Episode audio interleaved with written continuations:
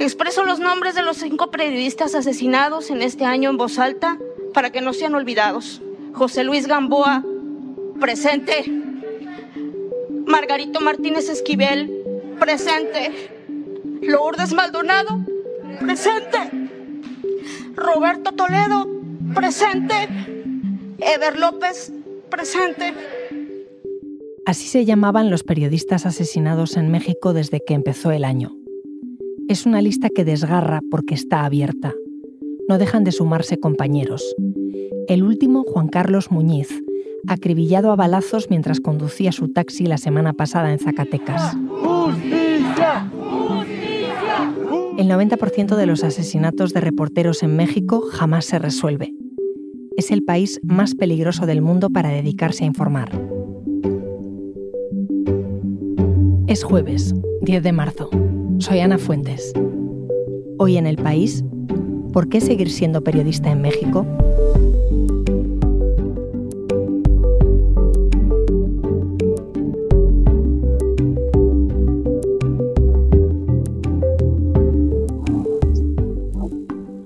Elena, ¿me, escuchas? Hola Ana, ¿qué tal? Sí, aquí estoy. Que no sé si, si hay retardo, si me escuchas bien. Pues seguramente hay un poquito, pero te escucho, te escucho. Elena Reina es una de nuestras compañeras del país en la delegación de México. ¿Cuánto llevas por ahí, por cierto? Pues llevo como siete años y medio. ¿Y en todo este tiempo cuántos asesinatos de periodistas has cubierto? Uf, Ana, pues em, muchos. La verdad es que desde que estoy aquí han asesinado a más de 70 periodistas. Y bueno, no todos los he cubierto yo, ¿no? Em, muchos mis compañeros y pues muchos otros no los hemos podido llegar a cubrir. No sé si tienes la sensación a veces de que se repite la historia, de que todo el tiempo es lo mismo, un asesinato, otro, otro y, cambia poco. Sí, Ana, es terrible, la verdad. Nosotros cambiamos el titular, cambiamos el nombre, cambiamos el número, el sexto, el cuarto periodista asesinado, pero muchas veces es incluso igual la misma forma en la que los asesinan. Precisamente hace un mes eh, en Tijuana sucedió algo así con Margarito Martínez y Lourdes Maldonado, dos periodistas que fueron asesinados en menos de una semana en la misma ciudad y de la misma manera, los dos con un balazo en la cabeza y en la puerta de su casa. En enero viajé con, con, mi compañera de foto y video, Gladys Serrano, que ha sido la que ha grabado todas estas entrevistas, a cubrir lo que estaba pasando allí en Tijuana, en esta ciudad fronteriza con Estados Unidos. Precisamente por esta cercanía con Estados Unidos, Tijuana ha sido siempre una ciudad muy violenta, no, no solo contra la prensa, sino contra toda la población. Una ciudad que se ha peleado siempre entre los, los cárteles de la droga para controlarla. De hecho, bueno, ahora mismo lo que se escucha son unos vecinos de Tijuana que están limpiando un charco de sangre. Esta sangre es la sangre de Margarito Martínez.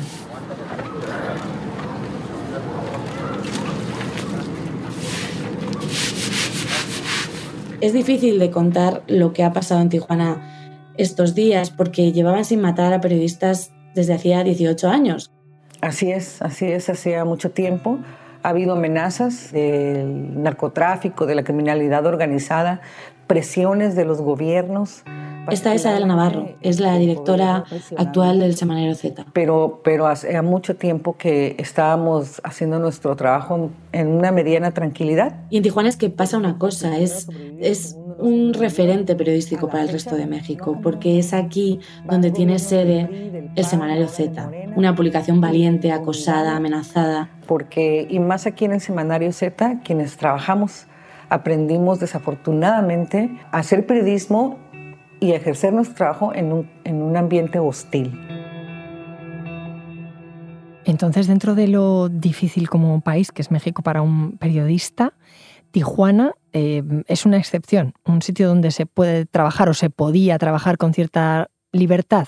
Con toda la, la libertad con la que se puede trabajar en México, ¿no? Es un país muy violento y la, los términos o el concepto de libertad, independencia con el que se puede hacer el oficio aquí, pues es muy diferente, ¿no?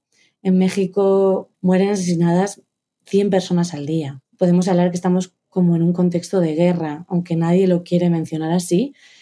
eh, las asociaciones de periodistas sí lo dicen. El, el trabajo aquí es tan o más complicado como si estuviéramos cubriendo una guerra. Y bueno, como dice Adela, eh, ahí en Tijuana están en alerta roja siempre. Lo que está pasando en Tijuana es que tenemos tres cárteles peleándose por las calles, por las avenidas, por el tráfico de droga, por la venta al menudeo, y no hay quien los detenga. Entonces, ese es el contexto en el que estamos viviendo. En ese contexto hay alerta roja siempre. Elena, ¿y, ¿y, esa alerta roja en qué se traduce? ¿Qué visteis Gladys y tú en Tijuana? Por ejemplo, estábamos Gladys y yo en, yendo a la, a la, casa de Margarito, que ya en sí es, es, toda una odisea porque es la delegación Sánchez Tahuada, es como el barrio más peligroso de una de las ciudades más peligrosas de, de México y del mundo, ¿no? Y estábamos ahí con la fotoperiodista Aimé Melo, que es la única mujer de, de cinco fotógrafos que hay en Tijuana. Es una chica de 27 años que ha tomado el relevo de Margarito sin más remedio. Tiene que cubrir pues todo lo que sucede en esta ciudad violenta y subirse con su coche sola por estas colonias súper peligrosas y estar pegada básicamente todo el día a su celular. En ese momento, justo ahí, Aimé recibe una llamada. Entonces, ok, entonces, ok, me mandan la ubicación y este, ok, ok, bye. Les acaban de matar a un menor, parecen unas canchas acá, entonces nos vamos a... Eh, Le estaban avisando de que, de que habían matado a un niño de 16 años de un disparo en el pecho en una cancha de fútbol. Y fuimos para allá con ella en, en el coche a cubrirlo porque ese es básicamente su trabajo. Eh, un periodista de allá decía que si Tijuana produjera algo más que no fuera violencia, no solo cubrirían violencia, pero el trabajo de ella es básicamente cubrir todos los asesinatos que se producen en esa ciudad. Y allí fuimos. Y llegamos hasta, hasta la puerta de la cancha de fútbol y vimos cómo sacaban a, a un, pues una bolsa forense muy pequeña, el primer muerto del día, y eran solo las seis y media de la tarde. ¿El primer muerto? ¿Hubo más? Hubo más. Gladys y yo fuimos a, a, otros, a otras escenas del crimen, también con otros periodistas. Adelante, central. Indican una moto negra y una gris. Y de hecho fuimos con Jesús Aguilar a otro, a otro suceso, a otro asesinato. Él es periodista de sucesos que en México se les llama de nota roja. En, en ese momento estábamos pues, muy cerca del, de, del asesinato de un hombre y él estaba retransmitiendo desde allí. Me encuentro aquí en la colonia Guerrero, sobre la calle Primo de Verdad, delegación Zona Centro, donde un camino de terracería eh, fue asesinado un hombre de aproximadamente 40-45 años de edad. Y justo después de esta transmisión, cuando estaba contándome pesadillas que tiene, porque bueno, piensa que puede ser el siguiente, que le puede pasar lo mismo que a Margarito, eh, estaba súper tenso mirando a un lado y a otro y entonces pues pasa esto. ¿Y por qué? ¿Hoy? ¿Qué fue eso? ¿Balazos? Pues se escuchó como una detonación, ¿no? Pero... Solo una, ¿no? Sí. ¿Y, fue un balazo, Elena? Sí, sí, fue un balazo. Fue un balazo, eh, se dio cuenta él y yo me di cuenta de que fue un balazo por su cara, porque su cara le cambió completamente. No porque no hubiera escuchado antes balazos, porque escuchar balazos en Tijuana y más en zonas como esta, en la que estábamos, que también era peligrosa, es más o menos habitual. Pero realmente eh, él estaba muy nervioso. Ese balazo pues le recordó a todo, me imagino, ¿no? Y, bueno, pues contrario a lo que se pueda creer, nadie se movió. Es tan cotidiana la violencia en esta zona que, bueno, uno escucha balazos por la noche y sigue con su vida. Eso es cotidiano y también cotidiano el, informar solo de, de, sucesos, de asesinatos, ¿no? O sea, la labor de un periodista entonces básicamente consiste de ir saltando de crimen en crimen.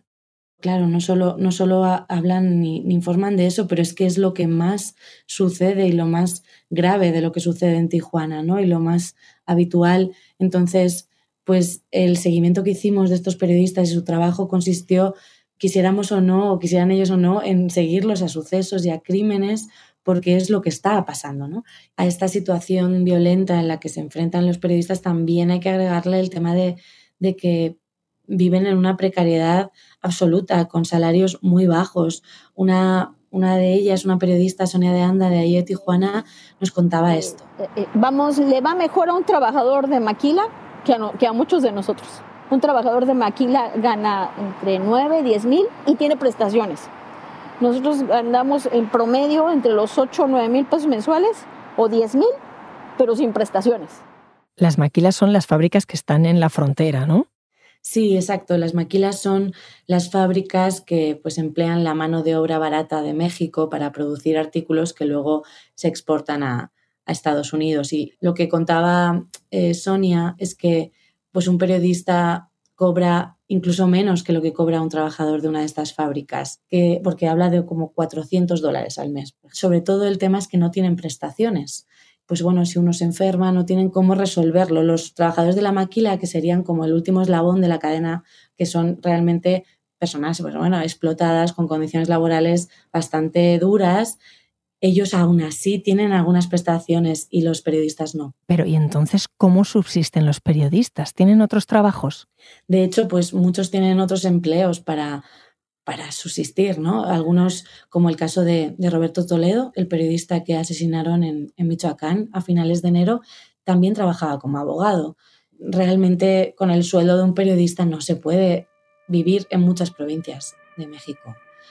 En el caso de Lourdes Maldonado, también su situación era muy difícil porque ella llevaba sin trabajar mucho tiempo en una empresa porque la habían despedido y bueno, sus compañeros contaban que la situación en su casa era bastante complicada y bueno, ya hemos contado cómo, cómo terminó eh, Lourdes, ¿no? Con un balazo en la cabeza en la puerta de su casa.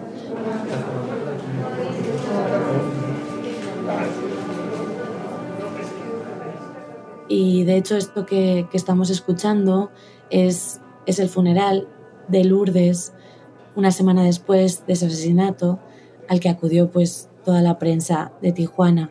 Había pues como unos 50 periodistas en la puerta de, del tanatorio y al principio no nos querían dejar entrar porque eran prensa, pero claro, ¿cómo uno decide cuándo es prensa o cuándo es amigo en un caso como este? No dejas de ser periodista y tampoco dejas de ser amigo. Ya me imagino la conmoción que debió provocar, ¿no? Con todos los compañeros despidiéndola, pero ¿Alguien sabe? ¿Alguien ha podido saber cómo murió? ¿Qué fue lo que pasó? ¿Por qué la mataron? Pues no. Lo que saben es que hubo tres hombres que estuvieron esperándola en la puerta de su casa para asesinarla. Estos tres hombres han sido detenidos. Digo, se sabe quién disparó. Como, en como en muchos casos, quiero decir, con cámaras de seguridad, con cierta investigación se puede dar con quién dispara. Pero el problema es que no se sabe quién dio la orden de disparar quién contrató a esos tipos para que la dispararan y por tanto no sabemos todavía por qué la han matado. Elena, entonces, ¿todavía no saben quién es culpable de la muerte de Lourdes?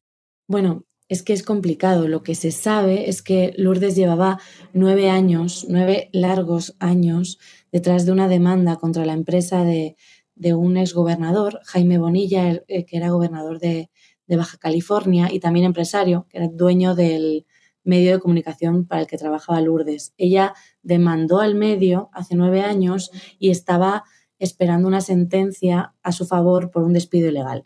Entonces, bueno, ella recibe esa sentencia a su favor esa semana y poco después pues, la asesinan.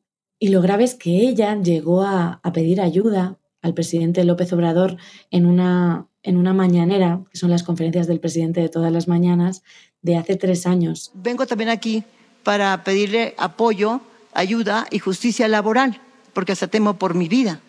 Y lo hago porque se trata de un personaje fuerte en política que no pretende pagarme ni mucho menos. Ya usted me amparo, pero lo hago porque se trata de su senador con licencia, de su super coordinador de delegaciones y su candidato próximo candidato a la gobernatura de Baja California, el licenciado Jaime Bonilla. Entonces, Lourdes se planta un día en una rueda de prensa del presidente de México, le dice que teme por su vida porque tiene un pleito con un gobernador local y tres años después la matan. ¿A ese gobernador se le está investigando o a su círculo? Bueno, claro, el, gobernador fue el primer sospechoso, ¿no? El primero en el que se pensó, pero claro, esa tentación de dar por culpable en automático a Bonilla es muy peligrosa. De hecho, pues muchos periodistas de, de Tijuana y también otras fuentes de allá nos avisaron de que, de que a Lourdes podían haberla matado por algo mucho más sencillo, pero muy difícil de explicar y muy triste, que puede ser simplemente porque un contrincante de Bonilla quiso ensuciar su carrera.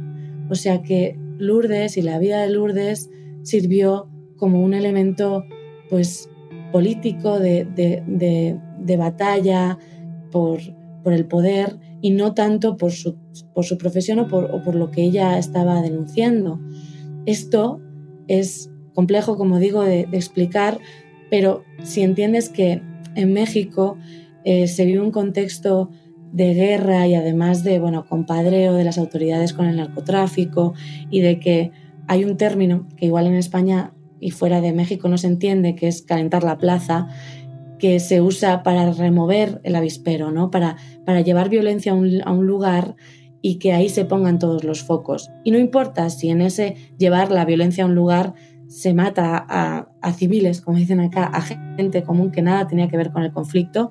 Y por supuesto, ahí en medio están los periodistas. Y hay algo que hay que, que, hay que señalar, que es que los periodistas, la mayor parte de las denuncias, el 80% de las denuncias de agresiones que se dan contra ellos, no viene directamente del crimen organizado, sino de funcionarios públicos, según ellos han denunciado. ¿no? Eh, los periodistas le tienen más miedo al alcalde de su pueblo que al narco. Lo tremendo es que siempre pensamos que a los periodistas les van a matar en México por lo que publican o para que no publiquen, ¿no? El punto es que pues no siempre es así y que en México a los periodistas no siempre los matan para silenciarlos, que también es para calentar la plaza y esto lo que nos dice es que al final los pueden matar por cualquier cosa. Así de poco vale la vida de un periodista en México. Que tenemos, Entonces imagínate si, si podemos matar, si puede alguien matar a una periodista, para poder manchar la imagen de un político, pues entonces al rato cualquiera de nosotros tiene una bala para que se le eh, asignada para que entonces este, puedan decir, ah, pues a, este lo mataron porque era crítico de, era, era muy amiga o muy, muy allegado a, o con tendencia a Marina del Pilar y entonces lo mandó a matar Bonilla, ¿no? O eh, viceversa. Entonces, ve tú a saber con qué, con qué cara te ven y pues entonces nos vamos escogiendo nuestra bala, ¿no? Y, esto desde hace décadas. ¿Pero qué está haciendo el Estado mexicano? ¿Qué están haciendo los jueces? ¿Qué está haciendo el gobierno? Bueno, como ya había alertas de que esto estaba pasando y de que esto era una tragedia que se lleva repitiendo desde hace años, hay algunas herramientas para los periodistas que consisten en, pues, que instalan en tu casa un botón de pánico, se llama así, que es pues un artilugio pues avisa a, las, a, las, a, los servicios de emergencia o a las policías municipales de que estás en riesgo. También hay otras opciones como que haya patrullas vigilando tu casa a ciertas horas. El caso es que, para empezar, acogerse a ese mecanismo es muy complejo, muy burocrático. Y, y para terminar, por ejemplo, Lourdes Maldonado estaba sujeta a ese mecanismo y la asesinaron igualmente. Entonces es el mejor ejemplo de que no funciona. Y con estos últimos asesinatos de periodistas ha habido presiones externas para que esto mejore. En Estados Unidos se ha presionado recientemente pues, pidiéndole a López Obrador más sensibilidad sobre este tema y, medidas más efectivas para que, para que se dejen de matar periodistas, para que, o para que se resuelvan al menos los 150 crímenes que siguen sin resolver. Y con este panorama, eh, ¿qué están haciendo los reporteros? Porque si tienen que estar informando desde sitios tan peligrosos cada día y los mecanismos de protección son fallidos, si el botón del pánico no funciona, como me estás contando, ¿hay algo que estén haciendo ellos? Los periodistas, claro, se han quedado solos, no, no tienen una protección real del Estado y de hecho, pues algunos de ellos estaban pensando eh, contratar seguridad privada. Eh, pues policías privados que los escolten para determinados temas y determinadas situaciones peligrosas. De hecho, bueno, esta sensación de miedo nos la cuenta y de impunidad nos la cuenta Inés, que es periodista de Punto Norte. Entonces yo me acuerdo, por ejemplo, que yo cuando vivía, ahora vivo sola, pero cuando vivía con mis papás, yo les decía, ustedes no pueden decir que yo soy reportera, o sea, no. Y si tomo un Uber, yo invento que soy psicóloga, o sea, y siempre es como estar escondiendo esto y intento no hablar como en lugares públicos o incluso fuera de mi casa para que mis vecinos no sepan, o sea, como que es guardar mucho sigilio, como mucho sigilio de eso. Ya, por ejemplo, por ejemplo, si tengo una gorra que diga punto norte o mi chaleco, me lo pongo hasta que llego y me lo quito cuando estoy en el carro. Pero aunque no le digan a su familia que son periodistas, la gente sabrá que lo son cuando vean su nombre o vean sus fotos, cuando firmen algún artículo, ¿no? Sí, bueno, es que lo, lo grave es que muchos de ellos regalan su trabajo, muchos de ellos lo que hacen es publicar las fotos sin una marca de agua o sin un sello del medio con la esperanza de que se la roben. Es muy duro, sobre todo sabiendo que viven de esto, pero ellos esperan a que les roben su material, texto, foto o vídeo, para que no, sean, no estén solos, para que no sean solo ellos los que estén publicando esa información que los pone en riesgo. Y eso cuando se publica, ¿no? Porque realmente hay muchas zonas del país que ni siquiera están cubiertas porque no se puede hablar directamente de estos temas. O hay periodistas que han decidido no cubrir temas que involucren al crimen organizado. Y hay estados completos, como Tamaulipas, donde no se informa de la violencia porque, bueno, el riesgo es la muerte directamente. Entonces, realmente la autocensura es la principal consecuencia de todo esto. Elena, ¿y entonces por qué siguen dedicándose al periodismo? Pues la verdad es que es algo que yo les pregunto y les he preguntado a todos ellos casi obsesivamente. Y yo creo que no tiene nada de romántico cuando van a la puerta de tu casa y te disparan. Vives en una ciudad violenta, gobernada por el narco, donde van y te matan a domicilio. Y aún así sales y haces tu trabajo todos los días, todos los días subes notas. Pues mira, eh, a lo mejor no, pero pues esto es adictivo. Una vez que empiezas ya no puedes salir. Así sencillo, ya. O sea, se volvió algo muy personal esto. Entonces creo que eso también nos obliga a cambiar como el arquetipo de periodista. O sea, ya no se trata de ser un héroe o de tener este reconocimiento o de querer decir que estás entregando tu vida como en un trabajo que te gusta, aunque implique la muerte. Entonces nadie se ha echado para atrás, pero ya nadie está buscando ser el héroe que piensa que las balas no lo matan. Gracias, Elena. Cuídate. Tú también, Ana. Un abrazo.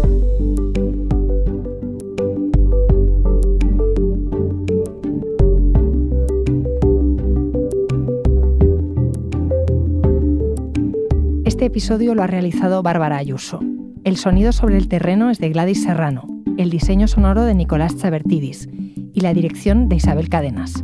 Yo soy Ana Fuentes y esto ha sido Hoy en el País. De lunes a viernes volvemos con más historias. Gracias por escuchar.